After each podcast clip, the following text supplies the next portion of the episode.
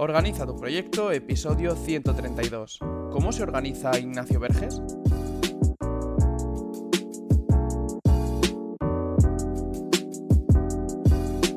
Bienvenidos a una nueva entrevista en Organiza tu proyecto. El invitado de esta semana es especial para mí porque no le conocía y he visto que tengo muchos lazos en común con él. Eh, ya veréis que hemos estudiado algo similar porque yo estudié ingeniería industrial especializado en organización industrial y él ingeniería en diseño industrial eh, con un máster en organización industrial. Entonces tenemos ahí muchas cosillas en común y esto pues siempre, siempre gusta, ¿no? El conectar con alguien y ver que tienes muchas cosas en común y que tienes pensamientos similares, siempre gusta y siempre, y siempre está, está muy bien.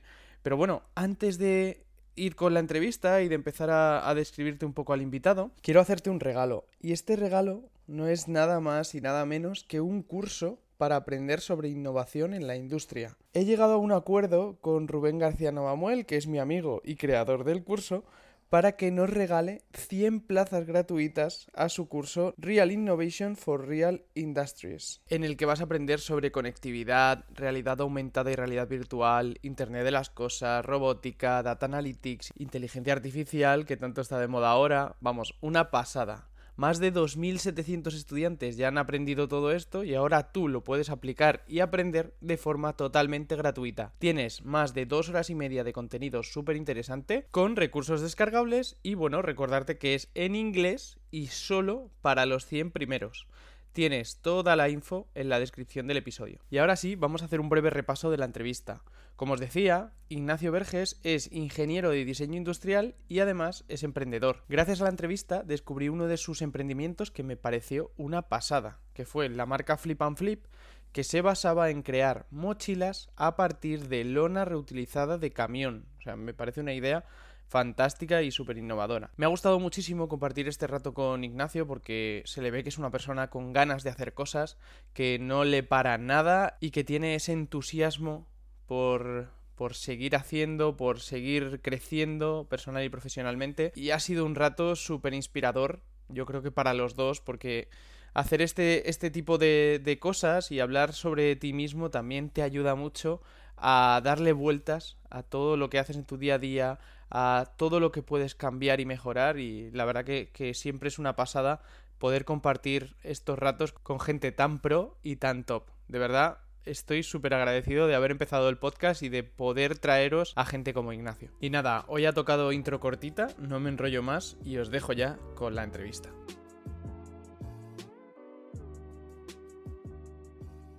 Bienvenidos un día más a la sección de entrevistas de Organiza tu proyecto. Hoy tenemos con nosotros a Ignacio Verges. Hola Ignacio, ¿qué tal? Pues hola Javier, muy bien, con ganas de este podcast, le tenía ganas. Pues muchas gracias, un placer tenerte por aquí. A Ignacio le, recomendó David Carrasco en, en, una de las entrevistas de la temporada pasada. Y bueno, para quien no lo conozca, Ignacio es fundador de Estudio Iber y cofundador de Tu Cerebro al Desnudo, que nos hablará de los dos proyectos más adelante. Y bueno, la primera pregunta que le hago a mis invitados, ¿quién eres, a qué te dedicas y qué camino has recorrido para llegar a donde estás hoy? Pues mira, yo soy un chaval de un pueblo que está al lado de Zaragoza, que se llama Fuentes de Ebro, que estamos a veintipico kilómetros, eh, un pueblo de pequeño, que tengo mis amigos de toda la vida, he tenido mucha suerte en eso, ¿no? Y de ahí, pues, siempre me había gustado mucho la parte creativa, la parte de crear algo y, tal, ¿no? Desde pequeño mi madre siempre me dice que estaba pegado a un pupitre dibujando en vez de jugando con juguetes, ese era mi mejor juguete, ¿no? Y de repente descubrí que quería hacer ingeniería, pero poco a poco me fui metiendo y descubrí una carrera que no conocía, que era ingeniería y diseño industrial, y dije, ostras, esto engloba todo, porque tiene la parte de ingeniería que me gustaba, que era un poco más de organización y tal, todo eso, ¿no? Y tenía la parte creativa y dije, ostras, esta es mi carrera. Entré ahí, la disfruté mucho, eh, a diferencia de compañeros en la carrera que me decían que no, yo entré en el plan Bolonia al principio y fue muy práctica, muy como que me sentía que estaba casi en el mundo laboral, me gustó muchísimo. Y de ahí, pues bueno, eh, luego me entró la vena de emprender, que ya la tenía, digamos, antes, pero ahí la desarrollé mucho más, sobre todo segunda mitad de carrera. Trabajé unos años por cuenta ajena, pues por lo típico de que en casa te dicen primero tienes que aprender y tú te ves ahí un poco, pues bueno, voy a hacer caso y eso, ¿no? Aprendí mucho, la verdad, luego si quieres hablaremos de las experiencias y ya hubo un momento después de dos años y medio que no aguantaba más, mi, cabeza estaba ya diciéndome emprende, emprende, me lancé a la piscina, me di muchos tortazos que luego iremos tocando y hasta el día de hoy pues llevo ocho años emprendiendo. qué bueno. Yo, bueno, compartimos que esto no, lo sabes porque no lo hemos comentado. Yo soy ingeniero industrial, no de diseño industrial, sino ingeniero industrial.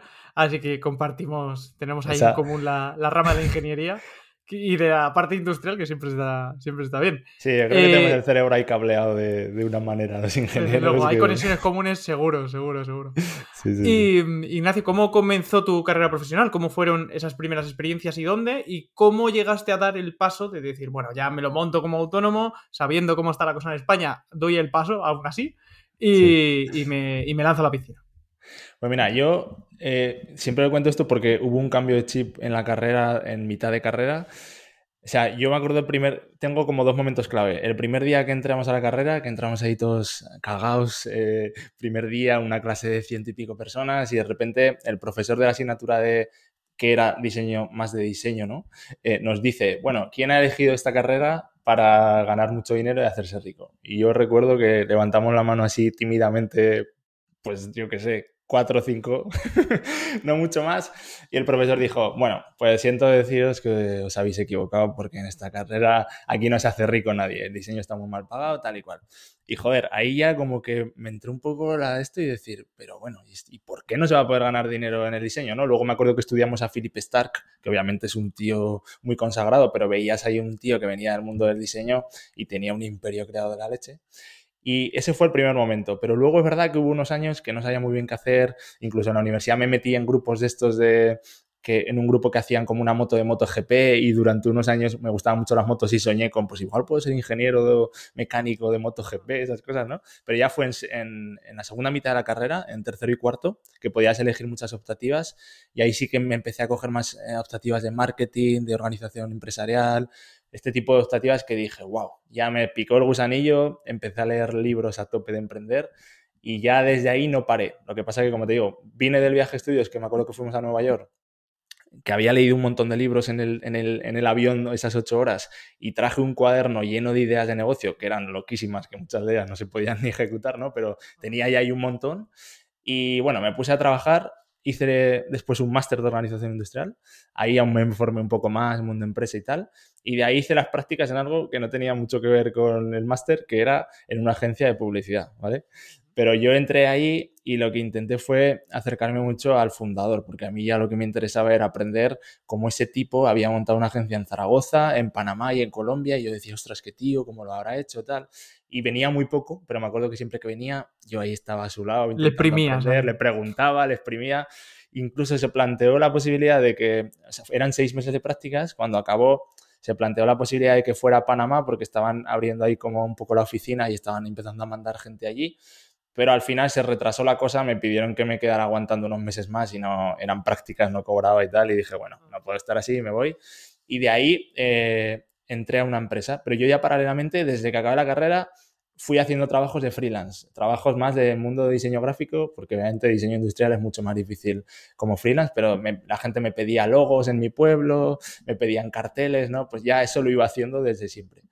Eh, entonces ya me metí a una empresa que fue en la que más tiempo aguanté, que era una pequeña empresa de cosmética capilar, en Zaragoza, allí también en, un polígono.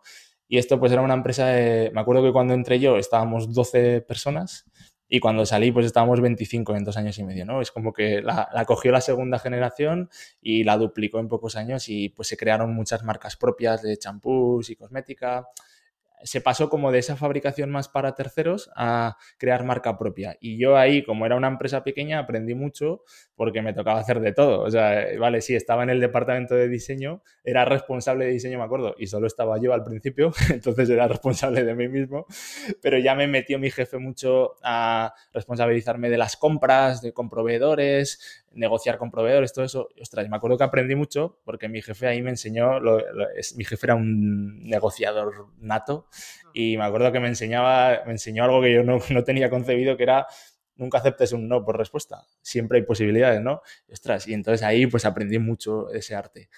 Además, empezamos a incorporar proveedores chinos que en la empresa no había y eso fue brutal porque ya pasé a hacer un máster de negociación y emprendimiento increíble. Fuimos a China a un viaje largo para estar allí abriendo campo con, con, nada, ¿no? Y fue muy interesante. Y me acuerdo que aprendí muchísimo de todo. Y lo mismo, aquí yo siempre, como también era una empresa pequeña, estaba siempre al lado de mi jefe. O sea, digamos que yo me encantaba aprender cómo ese tío estaba manejando esa empresa y aprendí un poco de todos los departamentos porque me encantaba, me metía a saco. Ahí estuve un tiempo hasta que al final pues ya tenía yo un equipo en el departamento de diseño de seis personas y cuando ya llevaba dos años y medio yo había compatibilizado el último año con mi primer emprendimiento que fue Flip and Flip, que era una startup que empecé con mi socio, que es un socio de mi pueblo, que se llama José Miguel, pero le decimos Tacatá en el pueblo, y, bueno, eh, empezamos a hacer una marca de mochilas hechas con lona de camión reutilizada. Pues bueno, porque en, en Zaragoza vimos una posibilidad de que había mucho sector logístico, había muchas empresas derivadas y las empresas que fabricaban las lonas para los camiones, pues tiraban material que era nuevo, pero eran retales enormes. Y bueno, dijimos, ostras, nos gustaba mucho el producto, empezamos a, sacar prototipos y lanzamos eso. Como te digo, el primer año lo compatibilicé todavía con mi trabajo, pero llegó un momento en el que estábamos ahí, que sí, sí, que sí, no, con el proyecto, que, que no terminaba de despegar, pero empezaba un poco a subir y yo que ya no aguantaba más en mi empresa porque mi cabeza estaba foco en emprender.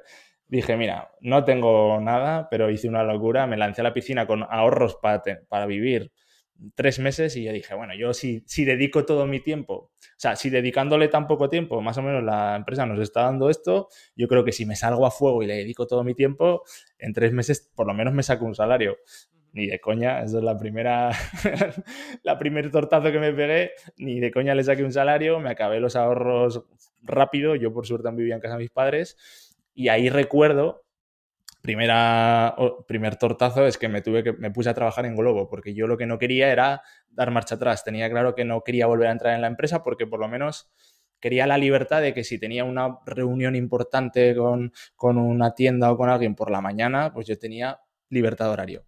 Entré en Globo, tenía esa libertad de horario, era autónomo, pues me lo podía hacer, ¿no? Y me acuerdo que trabajaba entre semana todas las noches, pues yo me levantaba a las 6 de la mañana, estaba con mi startup ahí trabajando hasta las 7 a las 8 de la tarde y a las 7 a las 8 de la tarde todos los días empezaba a trabajar hasta las 12 de la noche. Y el fin de semana me pegaba el fin de semana entero. O sea, me pegué dos años en Globo que no veía amigos ni nada. O sea, todos mis fines de semana, porque ahí era cuando más dinero se ganaba, me lo pasaba entero. Y así es como durante un tiempo iba sacando un poco de Globo, un poco de la startup y fui viviendo hasta que cuando ya llegó el punto en 2019 que sí que había, habíamos conseguido que la startup ya, yo vivía de la startup, ya me daba un sueldo muy, muy limitado, pero digamos que podía vivir de eso, había dejado Globo y tal.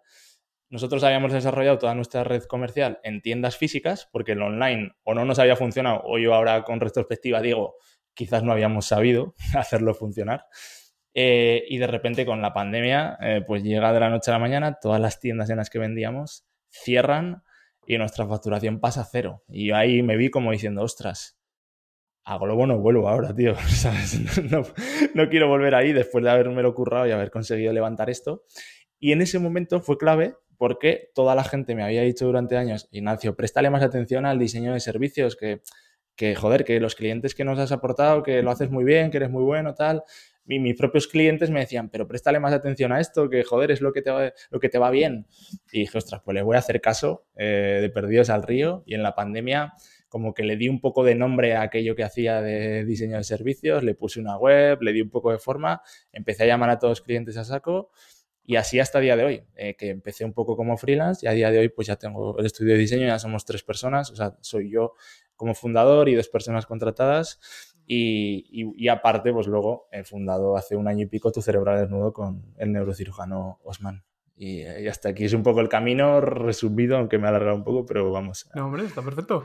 Eh, te, iba a hacer alguna preguntilla, que justo, por ejemplo, el tema de Globo, ¿no? Cuando dices, joder, es que no voy a volver, sí que es verdad que esos pasos parecen como pasos hacia atrás, ¿no? Y siempre somos reacios a, a ese tipo de cosas. Y encima, en la pandemia, que Globo tendría una cantidad de trabajo brutal, pero brutal, o sea, eso a lo mejor te habrías metido ahí y todavía seguirías repartiendo cosas, porque eso es increíble. Y, También pues me pasó, perdona, que esto es importante, es que yo empecé el confinamiento con COVID. O sea, fui de los primeros, en, bueno, en mi pueblo fui el primero que cogió el COVID, que yo me acuerdo que me llamaba todo el mundo, se pensaban, claro, entonces no, nadie conocía y me llamaba, me llamaba gente que no había hablado en mi vida por teléfono para preguntarme qué, qué tal estaba, como preocupados. Entonces, claro, no pude trabajar en Globo la primera semana y ahí es cuando monté todo lo de la web y tal y ya empecé a, coger clientes y se acabó. Qué bueno, qué bueno. ¿Y cómo, cómo definirías el problema que resuelves con, con Studio Iber? Con Studio Iber, si, o sea, si lo veo en retrospectiva, desde que yo empecé como diseñador freelance, pues he ido resolviendo, yo siempre lo veo el camino como de resolver problemas de bajo impacto, de un impacto menor, podríamos llamar, ¿no? A poco a poco he ido resolviendo problemas de un impacto mayor. Hasta el día de hoy, que en lo que estamos centrados es que al final la experiencia que yo he ido teniendo en negocios, pues con el e-commerce de Flip and Flip, que, no salió, pero aprendí un montón de cosas. Después con algún side project más que, que lancé en su día y ahora con tu cerebro al desnudo, que este sí que ha funcionado bien y, al final pues he podido poner en práctica muchas cosas.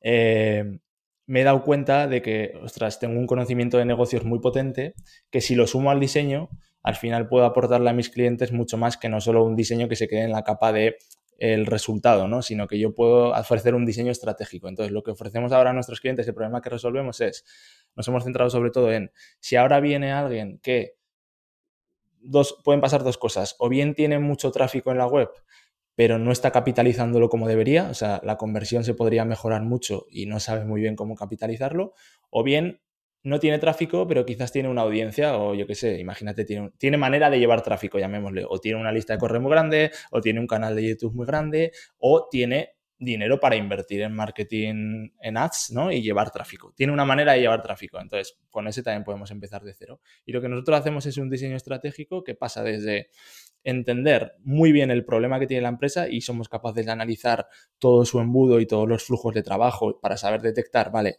aquí es exactamente donde está el problema. Y por otro lado, analizar el cerebro del usuario, que esto es lo que nos ha aportado tu cerebro al nudo, todo el conocimiento que he ido adquiriendo de la neurociencia aplicada al diseño. ¿no? Entonces, con eso vamos haciendo un match entre saber cómo conectar a la propuesta que tiene esa empresa con ese usuario para conseguir convencerle a que haga una acción. Y básicamente lo que nosotros resolvemos hoy es conseguir que más usuarios que visiten que conozcan, que tengan un primer impacto con tu marca, acaben convirtiéndose en clientes. Y por en medio hay una serie de cosas que nosotros llamamos activo digital, que puede ser una web, puede ser más cosas, puede ser un producto, puede ser un software, ¿no? Para fidelizar o lo que sea, que hacen que se convierta en cliente a través de procesos de diseño, obviamente. ¿Y cómo ha ido variando esa estrategia de conseguir clientes desde que empezaste en la pandemia hasta, hasta ahora? ¿Cómo vinieron esos primeros clientes y cómo tienes ahora el sistema de captación, por así decir? Eso, claro, yo al principio, eh, como freelance, nos pasa a muchos, pues luego hablando con compañeros, y es que con el boca a oreja, casi que si, te centras muy bien en hacer, en prestar un muy buen servicio, casi que no tienes que hacer labor comercial porque los clientes te van llegando. Entonces yo al principio, pues me, obsesioné mucho con, hacía sobre todo proyectos de branding eh, y también algún proyecto de web después, pero me obsesionaba mucho por dar un servicio que, superara mucho las expectativas del cliente, ¿no? Entonces, es verdad que durante mucho tiempo con el boca a oreja a mí me bastaba. Pero cuando quise dar ese salto ya de, pasar un poco a estudio y contratar a gente y dar un salto de escalarlo un poco más, ahí me he tenido que buscar más la vida. Entonces, sobre todo, empecé a trabajar la marca personal con, con mi podcast personal empecé a hacer un poco de contenido en redes sociales, que aunque nunca me han gustado mucho ni creo que se me hayan dado muy bien, pues he intentado un poco probar dónde eran mejor. Al final he ido dando con algunas teclas. Y de ahí me fueron llegando bastantes clientes y de nuevo, cada cliente que me llega, yo eso lo sigo haciendo. Esforzarme porque el servicio sea supere las expectativas, eso es algo que siempre me va a funcionar. Cada cliente que llegue yo sé que es una apertura de que me traiga luego otros clientes y eso siempre lo hago. Y ahora sí que en esta última etapa estoy haciendo un poco más de prospección, de pues en LinkedIn empezar a ya ofrecerme yo a gente, conectar con gente, eh, conocer gente y un poco contarles un poco, pues entender qué problemas tienen, ¿no? Y ver si les puedo ayudar. Eso hasta hace este último año no, lo había empezado a hacer de manera tan, tan activa. Y si volvieras a empezar de cero hoy eh, con un proyecto similar, eh, ¿qué estrategia seguirías? ¿Empezarías también poco a poco con el boca a oreja y luego irías creciendo o empezarías ya directamente a verlo como un estudio? Es verdad que creo que aunque ahora creo que podría ir mucho más rápido, pero creo que sería difícil que me saltara algún paso, en el sentido de que yo creo que la manera de definir tanto el servicio de impacto que ahora tengo no, hubiera sido posible si no me pego muchos años haciendo un servicio de bajo impacto, pues haciendo lo que me toque hacer, ¿no? Y sacando mucho trabajo y aprendiendo de, de trabajar mucho. Pero sí que creo que podría ir mucho más rápido en el sentido de aprender a vender.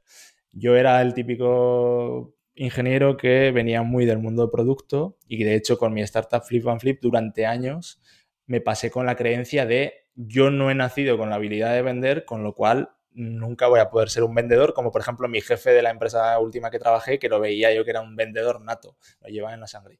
Yo pensaba que yo nunca podría ser eso. Y de hecho, con mi startup Flip and Flip probamos de todo menos a vender yo. O sea, probamos a contratar comerciales en, de, de Madrid, de Zaragoza, todas las fórmulas menos vender yo, porque yo creía que no podía. Hasta la última época en la que empecé a vender yo y empecé a hacer tours por España visitando tiendas. Y ostras, poco a poco me daba cuenta que vendía, pero cuando realmente me di cuenta que vendía fue cuando cerré la startup, porque ahí es verdad que el producto no habíamos conseguido el product market fit.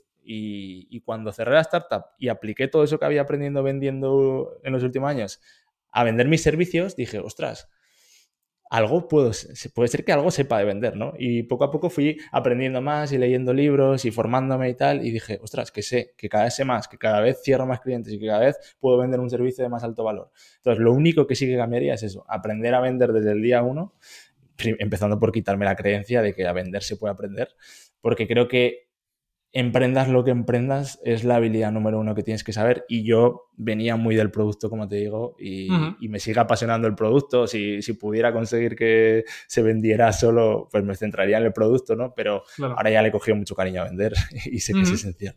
Qué bueno. Y mm, tú que al final has tenido experiencias emprendiendo solo y emprendiendo con socios, eh, ¿cuál de las dos prefieres? Es un poco compromiso la pregunta, pero yo creo que es interesante ver el, enfoque que le das. Es muy interesante porque, ostras, es que todo tiene parte buena y mala. Yo creo que dependiendo mucho de cómo seas, a lo mejor empezar con un socio te va a ayudar a dar antes el primer paso, porque igual cuando empiezas te cuesta, porque igual depende, ¿no? Hay gente, hay chavales ahí que yo un día veo con 20 años que son súper atrevidos, lo tienen claro, ve para adelante. Yo creo que obviamente, por responder a tu pregunta y mojarme, si puedes conseguir tus objetivos sin socio, va a ser mejor. Mm. Porque te vas a evitar problemas, vas a ser mucho más libre, vas a poder hacer las cosas más a tu manera, etc. Pero considero que, por ejemplo, también depende del tipo de negocio. Mi negocio de tu cerebro al desnudo tiene que ser con socio sí o sí, porque obviamente yo de neurociencia no tengo ni idea. Ahí es mi socio el experto y sumamos muy bien las patas. Ahí sumamos muy bien las patas porque él no sabía cómo hacer un negocio con su conocimiento y yo no tenía el conocimiento, pero sabía cómo hacer un negocio con su conocimiento. Pero el problema es que cuando yo, por ejemplo, empecé Flip and Flip, nosotros éramos los dos diseñadores. Es verdad que yo era diseñador industrial y mi socio diseñador gráfico, pero al final ninguno de los dos sabíamos vender, ninguno de los dos sabíamos del resto de patas y éramos como un perfil muy similar. Entonces, si encuentras esa persona que te complementa a la perfección y con la que puedes eh, congeniar muy bien, y esto es lo más importante y creo lo más difícil, tienes propósitos, metas en la vida, no tienen por qué ser similares, pero que se complementan bien, genial. El problema es que si empiezas muy joven, lo más habitual es que al final, a lo largo de la vida, pues cambian los propósitos, cambian los sueños, cambian las metas, ¿no? Y entonces es muy difícil que dos personas vayan exactamente hacia el mismo lado. Claro. Sí que es verdad. Yo, por ejemplo, he probado cosas eh, con gente, solo y demás. Y yo creo que esto viene también un poco de, de, la mentalidad ingenieril. Yo también soy más de si puedo hacerlo solo, lo hago solo. Y si, a no ser que necesite a alguien que sea un socio estratégico, que justo tal y que nos complementemos, sí que tengo un poco esa, esa misma perspectiva pero sí que es algo muy subjetivo, obvio, y, depende mucho de las experiencias. Quien haya tenido una mala experiencia con un socio, pues lo más seguro que te diga, pues solo, y, quien lo contrario, pues lo contrario, ¿no? Pero, yo, sí que es verdad que, me, gusta, me gusta verlo. He tenido las dos, o sea, Javier, porque es verdad que, no, no mala, ¿no? Pero con una estábamos menos complementados y otra, pues estoy muy complementado y a día de hoy estoy muy bien, ¿no? Claro, genial. Genial. Y a la hora de, ya que, ya que me has dicho que, en Iber sois, sois ya tres, ¿no? Que dos personas contratadas y demás, ¿qué es lo que tienes en cuenta a la hora de contratar a alguien? Pues mira, en este caso que además fue, ha sido, o sea, ha ido siendo, ha sido progresivo, ¿no? He ido colaborando con gente hasta que he visto que necesitaba gente un poco más fija, ¿no? Y, hemos dado ese paso. Eh, sobre todo, a mí me transmite mucho la persona. Es verdad que, no sé si todo el mundo somos muy, el cerebro emocional siempre prima, ¿no? Pero en mi caso es verdad que prefiero una persona que la veo con ganas de unirse al proyecto, con ilusión, con ganas de aportar y que además le veo obviamente que tiene dotes de conocimiento, que alguien que tenga unas dotes de conocimiento muy altas, pero que lo vea que mi proyecto Estudio Iber no le ilusiona especialmente, ¿no? que es como un paso más en su carrera. Y yo, por ejemplo, estas dos personas que tengo, que son Analia, que es la desarrolladora, y, y Alejandro, que es el diseñador, fue porque ellos, o sea, me demostraron que se querían unir a Estudio Iber a toda costa, ¿no? Les daba igual las condiciones, les daba igual todo, y ellos me demostraron que, que me querían aportar y lo hicieron casi con los ojos cerrados, ¿no? Para demostrarme que de verdad estaban comprometidos. Y yo eso lo valoro mucho, porque al final yo soy de trabajar muy libre, de que cada uno, de hecho, nosotros trabajamos en remoto, ni, ni, mucho menos hay horarios, ni hay nada, ¿no? Hay objetivos, pero ostras, cuando ves que hay gente comprometida, pues esa parte te la puedes, te puedes relajar, ¿no? Porque ya sabes que eso ya está hecho. Y cuesta encontrar gente así. Qué bueno. Sí, encima que, estén comprometidas con, algo que sientes tú como tu hijo, que es algo que has creado tú desde cero y demás, y que tengan esa misma pasión con algo que, no es propio, eh, la verdad que es de, es, de, envidiarlo. De, hecho, Javier, aquí también busqué un poco la complementariedad, ¿no? Al final yo, yo lo que me encontré con ellos era que tenía dos personas que venían del mundo del diseño, pero a ellos no les gustaba nada vender ni el negocio. Eran muy buenos prestando el servicio, pero no les gustaba esa parte. Y habían probado, porque obviamente les había tocado y habían hecho todo, pero habían sido autónomos durante años y, bueno, de hecho colaboro con ellos configurado autónomos, pero sí que están metidos dentro del proyecto, pero no les gustaba. Y a mí precisamente me apetecía dar el salto contrario, alejarme cada vez más del servicio para centrarme en la parte estratégica y en la parte de escalar el negocio con ventas. Entonces ahí dijimos, ostras, nos complementamos como si fuera un socio, ¿no? ¿Y qué es lo que te motiva a día de hoy para continuar haciendo lo que haces? A ver, yo siempre es verdad que he tenido ambiciones grandes. He sido muy soñador y sigo siendo, eh, de pequeño más, porque ahora me he ido dando más, más hostias y he ido regulando los sueños, ¿no? Pero no pierdo esa ilusión de... Y realmente con el tiempo, aunque antes sí que tenía metas de, pues mira, me gustaría a esta edad ser millonario y a esta edad tener un negocio repartido de esta manera. De hecho, me acuerdo que escribí eh, como una meta 10 años que tenía ahí todo muy detallado de, a nivel personal, a nivel familiar, a nivel negocios, como me gustaría tener todo. Pero con el tiempo me he dado cuenta de que lo que a mí me empuja es la curiosidad por ver cómo me puedo superar a mí mismo y esa curiosidad de decir, ostras, cuando yo tenga 90 años, quiero haberlo dado todo para ver hasta dónde he sido capaz de llegar. Y es casi como una un reto personal, ¿no? De no sé hasta dónde voy a llegar, pero en todos los niveles, personal, profesional, me, pone eso, el, superarme y ver cómo voy batiendo barreras que antes creía imposibles de batir y poco a poco soy capaz de moldear mi cerebro para decir, ostras, ahora esto sí que lo puedo hacer y antes no podía. ¿Sabes? Como soy capaz, adelante, ya he dado un paso más y subo un peldaño en el escalón. Y obviamente yo monto negocios para, siempre lo he dicho, para ser libre. O sea, a mí lo que me gusta del diseño es pues un poco llevándole la contraria a este profesor, demostrar que el diseño puede tener mucho impacto en la sociedad si se, si se hace un, buen trabajo orientado a que lo tenga y se complementa con negocio y que eso me retorne en que esos negocios me aporten la libertad que quiero, la vida que quiero y para eso necesito tiempo y necesito dinero y eso lo tengo clarísimo. qué bueno. ¿Y cuál, bueno, una pregunta que, que tiene mucho que ver y que gusta mucho a los oyentes del podcast, ¿qué es el éxito para ti? Pues un poco sería esto último que te acabo de decir. O sea, tener la satisfacción personal de saber que con mi conocimiento estoy teniendo un impacto en la sociedad, porque creo que eso lo necesita todo el mundo. De hecho, pues cuando te pones a leer a millonarios y por, ahí, te das cuenta de que es un punto común, que si llegas a hacer dinero vacío, al final esta gente entra en vacíos y traumas y tal. O sea, necesito saber que tengo un impacto positivo en la sociedad y que eso me, la sociedad me lo devuelva con unos negocios obviamente que me den dinero suficiente, tiempo suficiente y libertad geográfica suficiente para tener la vida que quiero, para poder y, yo y toda la gente de mi alrededor, ¿no? Que podamos, que pueda darle también a la gente de mi alrededor la vida que quiero. Y para mí eso es el éxito, poder hacer lo que quiera. O sea, para mí el éxito sería levantarme una mañana poder despertar mi creatividad como ahora lo hago, pero sin estar pensando en que aquel negocio, aquel diseño, aquel producto que estoy creando tiene que dar dinero, sino que lo pueda llegar a hacer por placer, porque yo ya sé que tengo unos negocios bien estructurados que ya me aportan ese dinero y ahora esto lo hago por puro placer. Qué bueno. Eh, pues dos preguntitas más en este bloque. Eh, ¿Algo a lo que hayas renunciado para estar a donde estás hoy? Que, que, te pique, por así decirlo. ¿Y cuál consideras que, es, que ha sido tu mejor momento profesional? A ver, he renunciado a, estoy seguro, a, mucho dinero de estos años a esta parte, aunque con la confianza de que en un futuro me va a poder venir, porque estoy seguro de que si yo con mi carrera, con mi formación hubiera tirado por el camino laboral, estaría ganando mucho más dinero y hubiera ganado estos años atrás mucho más dinero. He sacrificado muchísimo tiempo con amigos y con, y con gente de mi alrededor, porque como te digo, yo durante muchos años me he obsesionado hasta tal punto que he dado todo, o sea, y como te digo, la época de Globo yo me pegué dos años que prácticamente no veía a mis amigos, ni a mi familia, ni a nada, y he sacrificado mucho ahí. Y seguro que he sacrificado salud, eh, pues muy poco descanso, eh, muy poca desconexión. Eh, a mi novia seguro que también le, le ha sacrificado muchas cosas, ¿no? Porque al final yo no he tenido una vida convencional y he estado siempre con, ligado a esta obsesión y seguramente por ahí, pues todo eso. ¿Y cuál consideras que ha sido tu mejor momento profesionalmente hablando?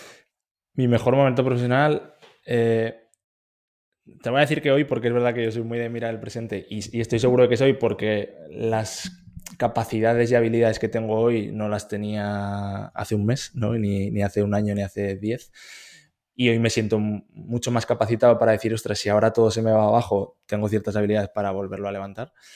Pero así también hubo otro momento muy guay que fue con Flip and Flip, que fue mi primera startup, con la que fue como la escuela, ¿no? Fue ese momento de aprender todo y también de vivir un poco ese momento más mediático, porque con Flip and Flip sí que fuimos en nuestro modo de ver bastante mediático, salimos en todos los principales periódicos del país y vivimos un poco ese momento más de emprendedor que con su startup eh, tiene un poco de tirón y tal. Aunque luego me di cuenta de que al final eso, si no llegaba el dinero, no me llenaba para nada, ¿no?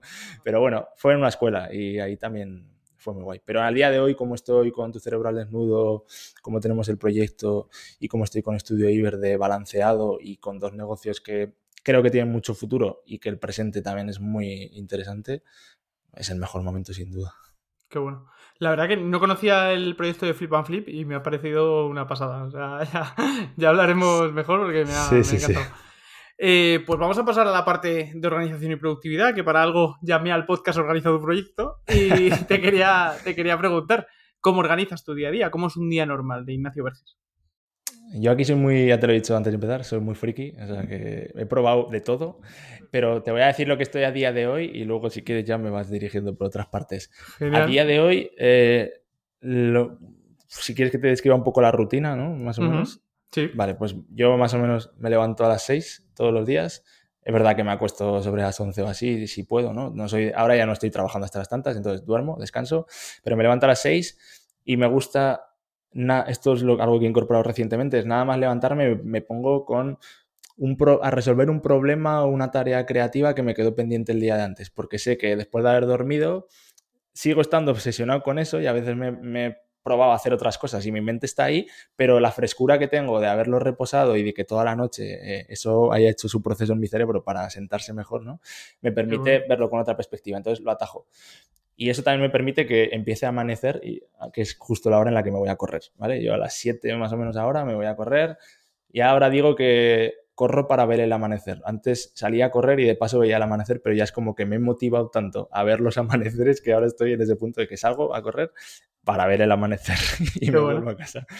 Entonces ya cuando llego a casa me ducho y empiezo a trabajar y normalmente siempre la primera tarea que cojo del día es la parte más relacionada con ventas de Estudio Iber. Casi que distribuyo un poco, si puedo, si no esto es un día normal sin muchas reuniones y tal, pero esto casi nunca pasa, ¿no? Pero intento que por la mañana esté mucho más centrado en Estudio Iber y por la tarde o hacia el final de la tarde en tu cerebral del nudo. Entonces, por la mañana empiezo con, con cosas de venta de Estudio Iber, pues si tengo que presentar una propuesta, si tengo que hablar con alguien, si tengo que contactar a alguien, lo que sea y después me pongo con alguna tarea además de producción. Pues un proyecto en los que estamos, pues eh, si tengo que asistir al equipo, si tengo que avanzar alguna tarea de las que me corresponden a mí, lo que sea.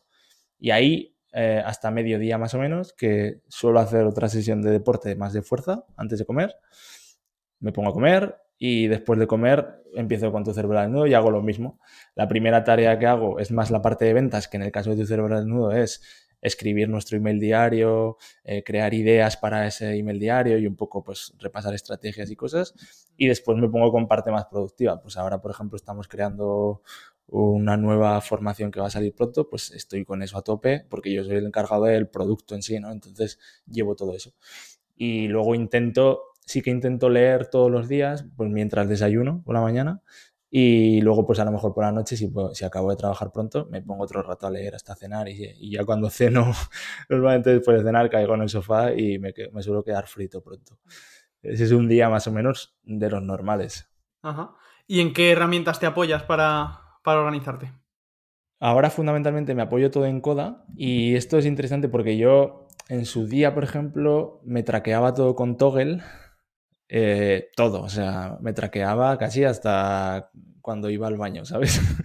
Era, me, volví un obseso de Toggle y me daba cuenta de que, ojo, yo lo hice para trabajar menos, para decir, oye, estás echando aquí una cantidad de horas que quizás no eres productivo, a ver si a final de semana te das cuenta de las horas que has echado y a la siguiente puedes ser más óptimo para trabajar menos horas siendo más productivo. Lo que pasa es que me di cuenta de que, no sé si por mi manera de ser y mis creencias de que hay que trabajar duro y tal, inconscientemente a mí me gustaba ver que la semana había trabajado más. Y, me, dije, ostras, esto no me está beneficiando en absoluto porque estoy intentando traquear todo para medir un poco dónde meto mi tiempo y tal, pero al final esto se está convirtiendo casi en una carrera de, hostia, a ver cuánto trabajo esta semana, como a ver si trabajo. Y dije, no, esto no puede ser, esto es enfermizo lo quité y ya nunca más me he vuelto a medir el tiempo. Y ahora solo tengo Coda para así que organizar las tareas. Y ahí, pues poco a poco me fui metiendo a Coda hasta el día de hoy, que si me quitan Coda ya me quedo en pelotas, porque tengo todo ahí. Tengo desde una parte en la que pongo los objetivos anuales diferenciados por, es como un OKR tracker, ¿no? Los objetivos anuales divididos en meses y divididos en diferentes áreas de mi negocio y de mi vida. Y eso me lleva también a que cada semana me hago como como un to-do list de yo me suelo organizar la semana el domingo y más o menos meto las tareas troncales que, como los objetivos de la semana en los proyectos de mis clientes y en tu cerebro que quiero cumplir y, y, ahí lo meto, ¿no? Y luego sí que por día me voy organizando el día siguiente ya con cosas más específicas. Y eso todo lo hago en ese to-do list, donde me pongo ahí todo. Y luego ahí también tengo otra carpeta con los proyectos de clientes, donde les permite a ellos hacer un seguimiento en tiempo real de cómo va avanzando todo, porque documentamos todo ahí, les compartimos a ellos el, CODA y también a nosotros nos permite tener ahí todo documentado y ahí vamos poniendo todo, un checklist con todos los pasos, eh, la documentación de todo y también tengo un CRM más o menos creado para, aparte, ¿no? Entonces digo, tengo como esas tres cosas, el la parte más operativa del to-do list, la parte más de CRM para tener un poco seguimiento de, las ventas y tal, y la parte más de proyectos en sí. Y aún tengo otra más de, digamos, conocimiento y otra de finanzas. La de conocimiento es porque si cuando me leo un libro, pues siempre ahí luego me hago unos apuntes y tal. Y la de finanzas un poco, pues cada semana me voy llevando un poco el control. Entonces, ahora mismo está todo en mi coda. Luego uso Google Calendar para agendar reuniones con clientes y como tengo el podcast, pues también uso Zencaster y todo lo que eso conlleve después. Vale, perfecto. Y te quería preguntar, ¿qué métodos de organización, ya que has estado muy metido en este tiempo, o sea, en, este, en esta temática, eh, has probado? Métodos, pues, o sea, yo métodos he probado, bueno, no sé si te refieres a métodos, yo con nombres así muy técnicos de eso tampoco me manejo mucho, ¿vale? Pero lo que te decía, he, he pasado desde organizarme ser muy caótico y cada día ir a lo que tengo que hacer, hasta organizarme un día después de otro, hasta ahora con los sprints semanales, que es lo que mejor me funciona. El hecho de tener más o menos objetivos trimestrales que luego pasan a objetivos mensuales, que luego pasan a sprints semanales y que luego eso, pues cada día de la semana me puedo organizar el día siguiente para, para, tener ya claro lo que tengo que hacer hoy y lo que tengo que hacer mañana para ser más operativo. Pero sobre todo funciono con un canvas de eso, ¿no? Que tengo aquí lo que estoy haciendo ahora, lo que, lo que ya está hecho, lo que estoy haciendo ahora, lo que tengo que hacer hoy, mañana, la semana, el mes, el trimestre y el año. Y, he probado, eh, básicamente es, que es eso a lo que he llegado como mejor funciono yo. Ajá, perfecto. Y mm, bueno, de media, más o menos, ¿cuántas horas dirías que, trabajas al día? Aunque ya no las midas. Y no quiero tocar un, tema, un tema delicado, pero ¿cuántas dirías que, trabajas? Antes cuando me lo decías, digo, ostras, pues ahora hace tiempo que no me paro a pensar, ¿no? Pero si, si me pusiera a hablar de horas productivas de verdad, yo creo que al final saldrán unas cuatro o cinco por la mañana y unas tres o cuatro por la tarde, más o menos. Pero es verdad que luego al final yo me voy a correr y estoy con podcast y tengo ideas. Eh, pero es que de verdad que no lo veo ni como trabajo, porque es que es mi vida, ¿no? A mí es lo que me gusta y, estoy todo el día con eso en la cabeza. ¿Y cuáles son las principales distracciones que tienes mientras trabajas y cómo las evitas? Pues ahí distracciones tengo sobre todo como por la mañana, las redes sociales, por supuesto, todas las tenemos. El email es algo que también he intentado decir, oye, solo lo revisas dos, tres veces al día, pero me sigue costando mucho. Sobre todo cuando a veces sé que a lo mejor he enviado un email a alguien que creo que puede ser un buen cliente y estoy ahí pendiente de si me va a contestar. Es que eso me lo noto, ¿no? Que estoy haciendo una tarea productiva y cuando me aburro checa el email. Estoy, claro, es, inconsciente, ¿no? Y, obviamente, pues ahora, por ejemplo, que estoy más en LinkedIn, me pasa igual. A ver si hay alguna notificación, a ver si alguien me ha respondido algo, a ver si alguien ha comentado el podcast, a ver si alguien ha comentado la publicación. Eso te diría que es lo que más me distrae, sin duda. Porque es verdad que en el, a nivel del teléfono no me distrae tanto, porque hace tiempo ya que me quité todas las notificaciones del teléfono del WhatsApp tengo quitadas todas las de grupos, me dejé solo las de individual, por si de repente me escribe mi madre que ha pasado algo, alguna cosa así, pero tengo todas las de grupos y todas las del resto de redes sociales, todas notificaciones quitadas. Entonces el teléfono no me da mucho mal, pero estás ahí con el ordenador y es verdad que ahí tengo tentaciones. Ajá. ¿Y, tienes algo que te haga ser más productivo? Por ejemplo, ya que has dicho lo del tema de salir a correr a ver el amanecer y demás, eh, si alguna vez has tenido alguna lesión o no has podido salir por el tiempo que hace o por lo que sea, ¿Lo has notado en tu productividad? Que al perder esa parte de la rutina te afecta. Sí, sí. De hecho, por eso ahora tengo como pilar tan fundamental el deporte todos los días y de hecho intento que no se salte ningún día por eso.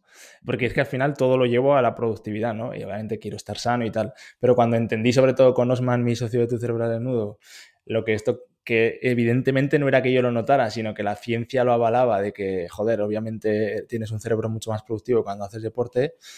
Eso es lo que más noto. Eh, temporadas que, como tú bien dices, no he tenido tampoco lesiones, pero sí que he, descuidado el deporte por picos de trabajo, por proyectos o porque me, por cualquier cosa de estas, inconscientemente era mucho menos productivo. Estaba muchas más horas sentado delante del ordenador, pero era mucho menos productivo porque, ostras, mi cerebro al final estaba cansado, no, no funcionaba bien.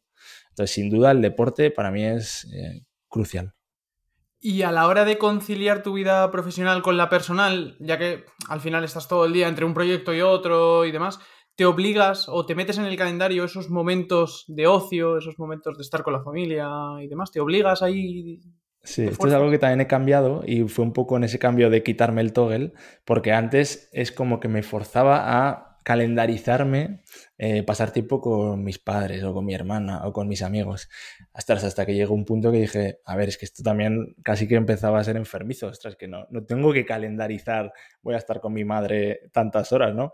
Entonces, ahora las tareas de personales no las tengo puestas en el calendario, pero sí que lo que intento es no apretarme los días tanto como me los apretaba antes, de manera que ahora que, por ejemplo, que hemos vivido fuera un año y medio fuera de España y ahora hemos vuelto otra vez a España, ¿no? Pues si de repente un amigo me dice, ¿quieres ir a jugar a padre esta tarde?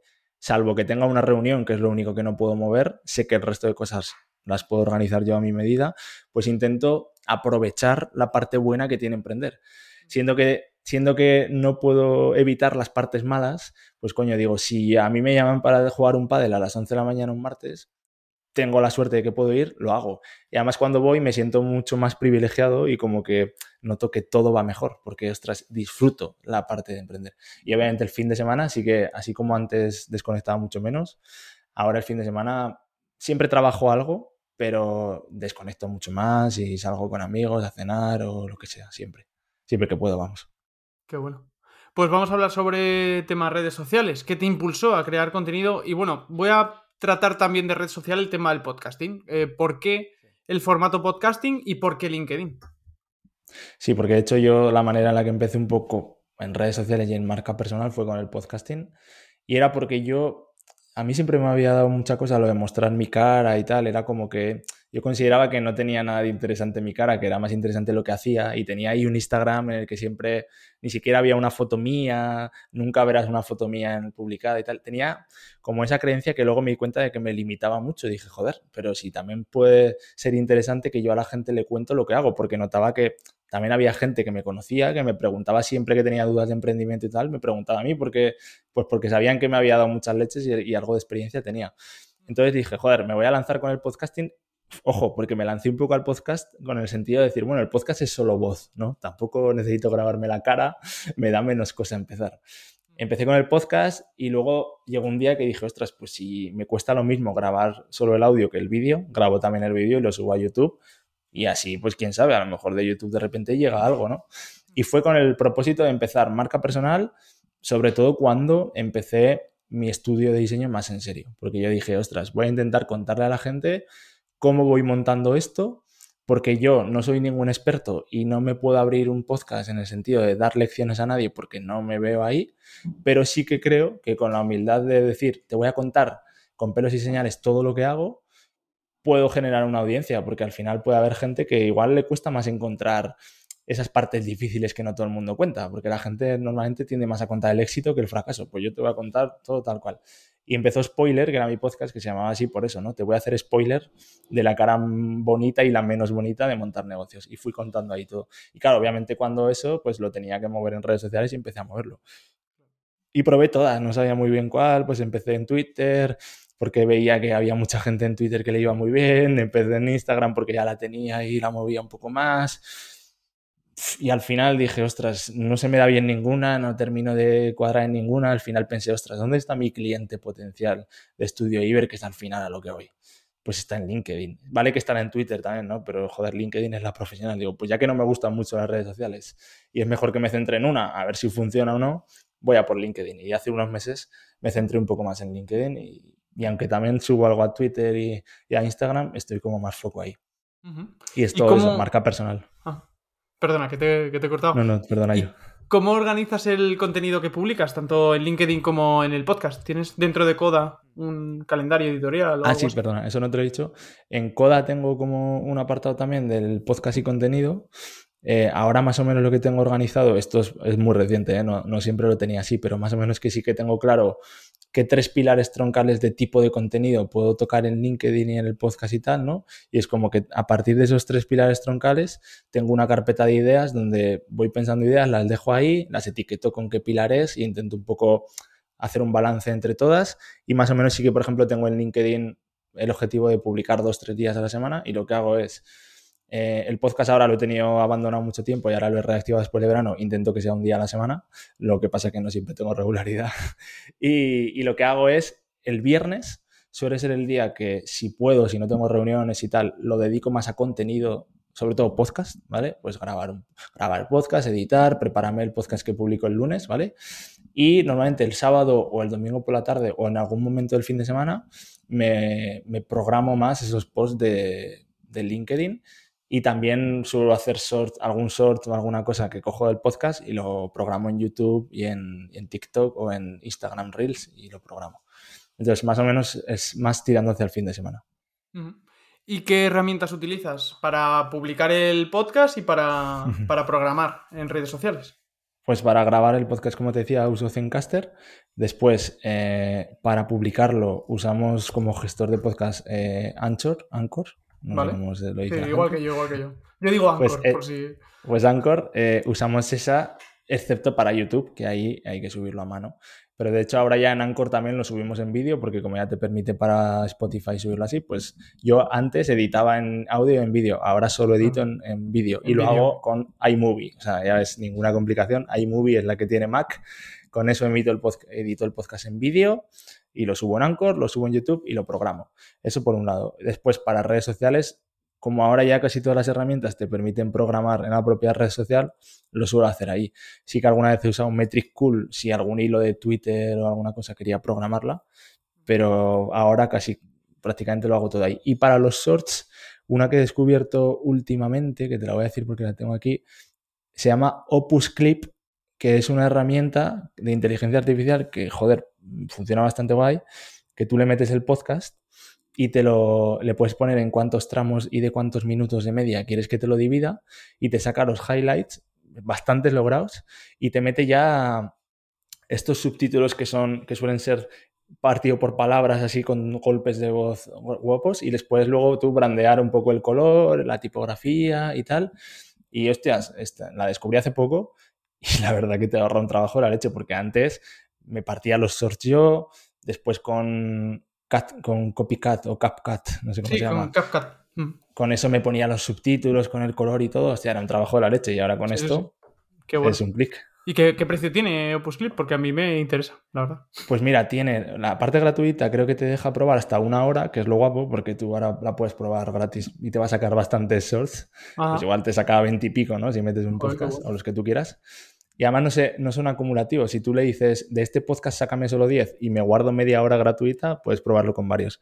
Y luego creo que tienen un plan de 20 y pico euros al mes, que el más bajo, y luego van teniendo más altos dependiendo de los minutos que necesites. o sea, sí, las, horas.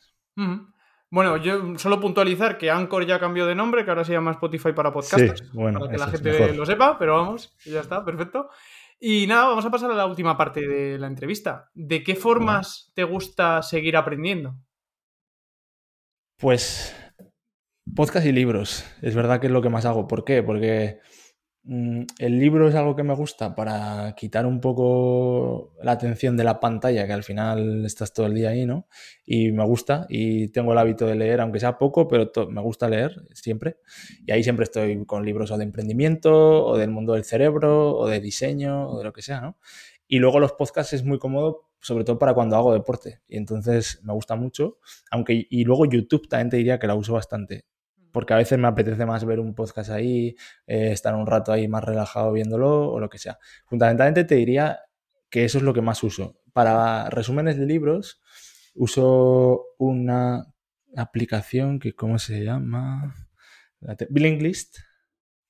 Se llama Blinklist, que es una aplicación, está en inglés todo, pero que digamos que te hace resumen en audio de libros en 15 minutos. Entonces está muy bien sobre todo para cuando dudas, hay un libro que te han hablado de él, pero no tengo claro si me va a gustar o no, pues mira, me escucho el resumen que también lo puedo hacer como los podcasts mientras hago otra cosa. Y si me gusta, a lo mejor, pues entonces ya me decido a comprar el libro. Pero si no, pues ya está. O a lo mejor para repasar un libro que leíste hace tiempo y quieres volver a, a repasar los puntos más clave, ¿no? Pues te vas ahí y está muy guay. Y fundamentalmente con eso. Pues justo a mis invitados siempre les pido tres recomendaciones de libros y tres de podcast, así que me viene perfecto.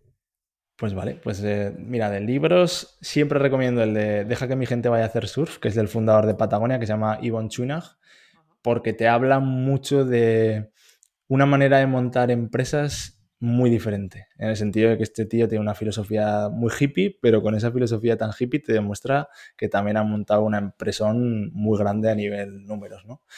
Y está muy guay. Mucha libertad, mucha filosofía de empresa, de organización y tal. Y luego el de, el de Nike, el de Nunca Pares, del fundador de Nike, que se llama Phil Knight, también me gustó mucho porque creo que es un tío que ahí donde lo vemos a día de hoy también le costó mucho en los inicios y, y empezó muy picando piedra y yo como me ha tocado así, ¿no? Pues como que me identifico mucho cada vez que encuentro un emprendedor así. Eh, y luego el tercero que te recomendaría, que es de mis favoritos y lo leí tarde para lo clásico que es, el de cómo ganar amigos e influir sobre las personas creo que de la manera que está escrito, es todo a través de historias eh, muy bien contado, está muy guapo porque te engancha mucho y puedes sacar aprendizajes que se retienen mucho, que esto es también algo que he descubierto después con la neurociencia de, contar historias. Un libro que está así, yo posiblemente es el libro que más anécdotas te puedo recordar, ¿no? Que te ah, recuerda aprendizajes y es por las historias.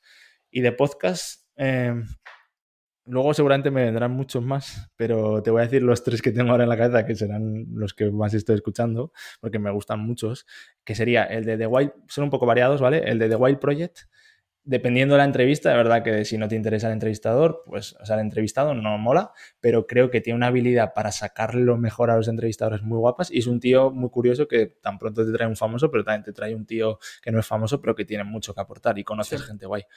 Después me gusta mucho el de Tengo un plan, que este es más de desarrollo personal y emprendimiento, que es un chaval de aquí de Zaragoza, youtuber, que se llama Sergio Berguería. También saben sacarle mucho juego a los invitados y traen gente interesante, este, está guay. Y después otro, por cambiar un poco de tema de emprendimiento y que salir un poco aquí, uno que se llama Te vas a morir, que es de un mexicano que se llama Diego Dreyfus, que lo bueno de este es habla mucho de mentalidad y filosofía de vida y tal, pero lo guapo es que este tío tiene una capacidad de comunicación increíble. O sea, tiene una capacidad para meter, no sé, para comunicar siendo impactante y moverte por dentro y hacerte que, que muevas el culo muy guapa. Y me gusta bastante. Qué bueno, pues como siempre dejaré las recomendaciones en la descripción del episodio. Y una pregunta que empecé a hacer a finales de la primera temporada es ¿a quién te gustaría ver en Organiza tu Proyecto? Ya que has pasado por aquí, ¿a quién le recomendarías pasar por mis preguntas? Pues mira, que me vengan ahora a la cabeza, igual alguno ya te han recomendado, pero te podría decir Víctor Rodado de Minimalism y varios proyectos que tiene por ahí. a Víctor, de hecho, perdona que te corte, a, Víctor ya, le, ya me lo han recomendado y estoy en proceso ahí de entrevistarle, así que te voy a pedir a otro. Pues venga, pídeme a otro, pero si, si necesitas algo con Víctor, guay.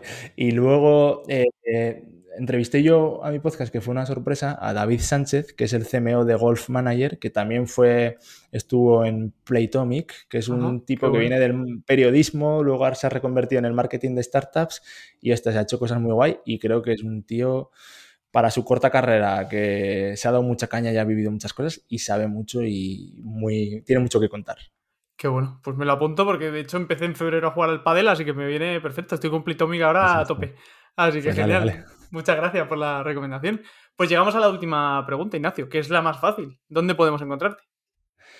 Pues a ver, eh, estudioiber.com es la web de mi estudio de diseño que eso es ahí donde va a prestar los servicios de diseño, ¿no? Y después tu cerebraldesnudo.com es la web si lo que buscas es mi proyecto que te enseñamos neurociencia del día a día, que es cómo funciona tu cerebro en el día a día para que sepas usarlo mejor. Y después, eh, por Ignacio Verges, ese es mi usuario en todas las redes sociales. Estoy más activo en LinkedIn, algo en Twitter y en Instagram, pues también alguna cosilla subo. Perfecto.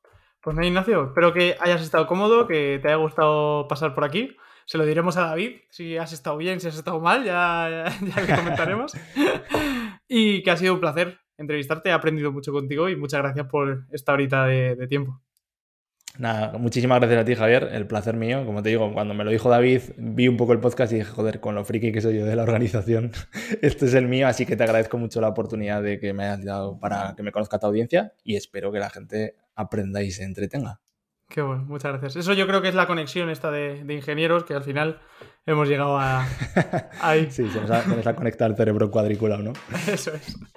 Y muchísimas gracias a vosotros por escucharnos. Nos vemos en el siguiente. Pues hasta aquí una nueva entrevista. Muchísimas gracias por estar ahí una semana más. Ya sabes que cualquier cosa estoy o en el canal de Telegram, que tienes el enlace en la descripción, o en javier.organizatuproyecto.com o en mi LinkedIn, Javier Delgado Donoso. Ya sabes que puedes proponerme temas, invitados, que yo haré lo que sea para hacer tus sueños realidad. Muchas gracias por seguir el podcast, muchas gracias por el apoyo, gracias por estar ahí una semana más y nos vemos la semana que viene con más contenido nuevo. Te deseo una grandísima semana y te espero en el grupo de Telegram y en la newsletter. Enlaces siempre en la descripción. Hasta la próxima.